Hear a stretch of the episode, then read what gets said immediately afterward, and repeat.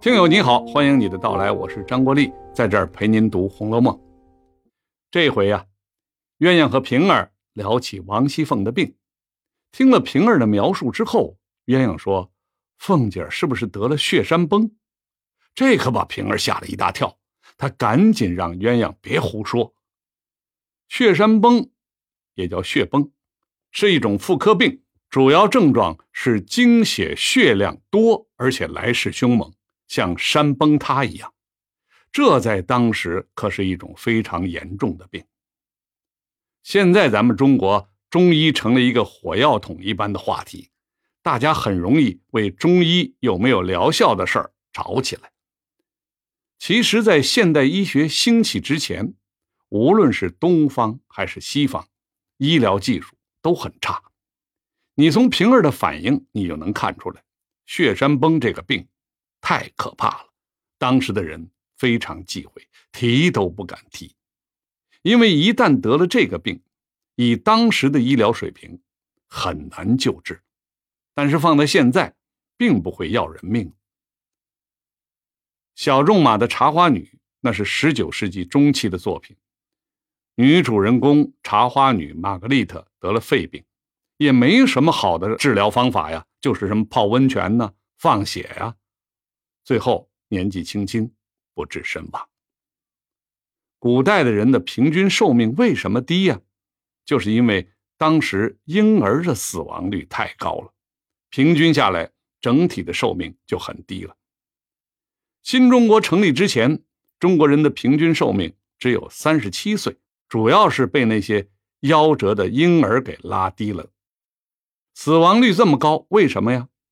因为现代医学还没有出现。人们能活着，主要靠自身的体质素质。你要是感兴趣，你可以读读明清两代的笑话书，有一大堆关于医生的笑话，嘲笑他们医术不好，害死人命。其实不止当时的中国，全世界也都一样。了解了这些背景，你再看看《红楼梦》，你就明白了，为什么他们生病的时候，除了看病，还有那么多的迷信活动。就是因为当时的医疗技术不发达，人们对自己的病完全没有把握，只好寄希望于虚无缥缈的神灵。平儿和鸳鸯正聊着呢，有个小丫头来说：“来了个朱嫂子，是个官媒婆。官媒婆指的是以说媒为职业的女人。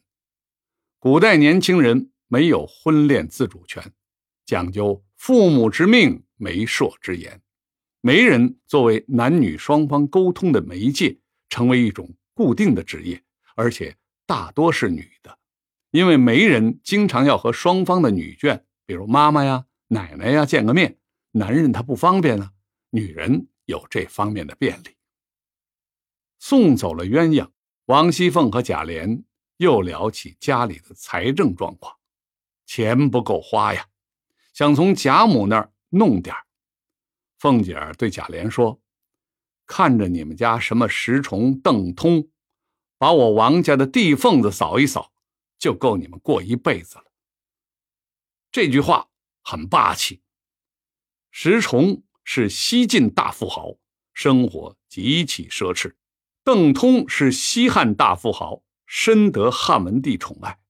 汉文帝赏赐给他蜀郡的铜山，允许他。铸造铜钱，因此邓通富可敌国。王熙凤认为贾家看着有钱，其实远远比不上他们王家。这话其实没错。前面护官符已经介绍过他们王家了，也是世家大族，而且现在王子腾等人还做着大官呢。